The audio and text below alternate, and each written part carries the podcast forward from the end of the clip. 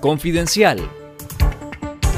Esto es Confidencial Radio, las noticias con Carlos Fernando Chamorro y los periodistas de Confidencial y esta semana. El periodista y excoordinador de los medios de comunicación de la diócesis de Matagalpa, Manuel Antonio Obando, y el experiodista de TV Merced, Wilberto Artola, fueron secuestrados por agentes policiales la noche de este domingo 11 de diciembre en la ciudad de Matagalpa. Un video que circula en redes sociales documenta el momento en que Obando fue detenido en la calle por agentes especiales de la policía. Junto al periodista iba su cuñado Luis Aníbal Pérez, quien fue liberado la misma noche. Al cierre de esta edición, se desconocía el paradero de ambos periodistas. La policía allanó la vivienda de Obando y su esposa la mañana de este lunes, y también la de sus suegros, mientras que su cónyuge, María Victoria Pérez, fue citada a la delegación departamental de la policía. Pérez, quien es abogada, también trabajaba para la diócesis de Matagalpa, confirmaron a Confidencial fuentes cercanas a su familia. La policía realizó una búsqueda de otros ex empleados de los medios de comunicación de la diócesis, que fueron clausurados en distintos momentos por el régimen de Daniel Ortega. Estos medios eran dirigidos por el obispo de Matagalpa, Monseñor Rolando Álvarez, quien permanece en casa por cárcel en Managua desde el 19 de agosto pasado, sin que la dictadura le acuse oficialmente de algún delito.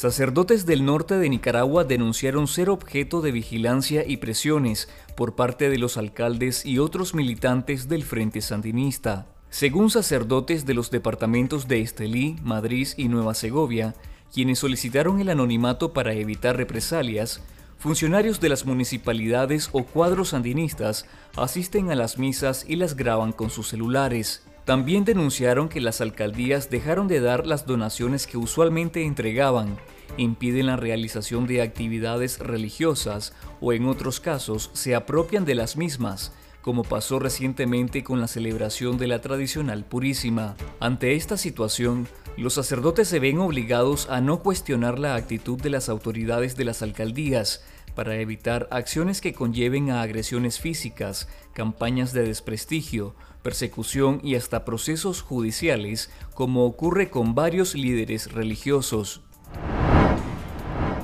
El régimen de Daniel Ortega y Rosario Murillo nombró al comisionado general en retiro de la Policía Nacional, Horacio Rocha López, como ministro asesor en asuntos de seguridad del presidente, según un acuerdo presidencial publicado este lunes 12 de diciembre en la Gaceta Diario Oficial del Estado. Rocha fue nombrado el 11 de noviembre pasado como asesor en asuntos de seguridad del presidente, pero ahora fue designado en el cargo de ministro asesor, lo que lo convierte en la máxima autoridad ante la presidencia en temas de seguridad. La nueva designación de Rocha se da luego del retiro del comisionado general Adolfo Joel Marenco Corea, ex subdirector de la institución y anterior jefe de investigación policial y de inteligencia política,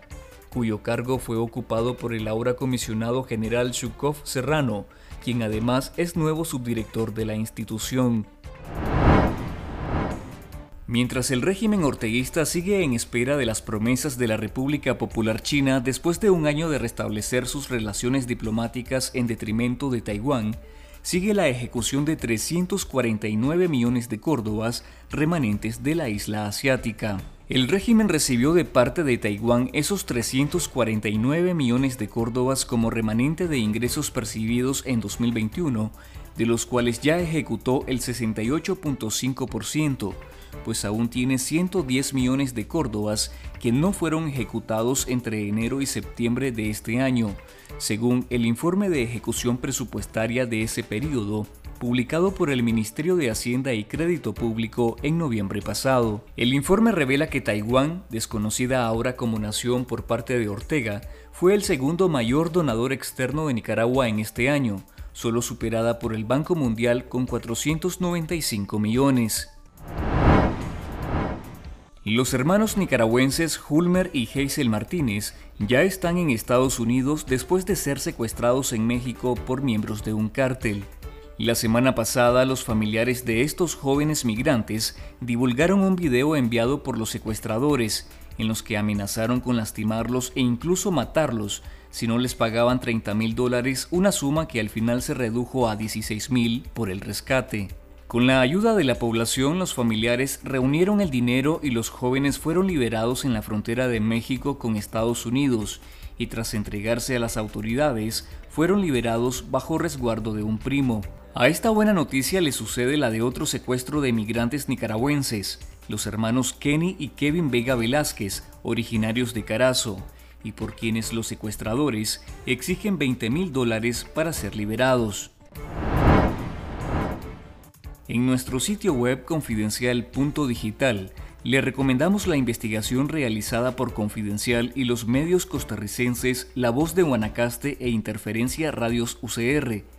titulado El laberinto de la explotación laboral a migrantes nicas en Costa Rica, que revela quiénes están detrás de la explotación laboral de los migrantes en algunas industrias de Costa Rica como la piña, la construcción y el comercio. Esto fue Confidencial Radio Escuche nuestros podcasts en Spotify y visítenos en confidencial.com.ni con el mejor periodismo investigativo.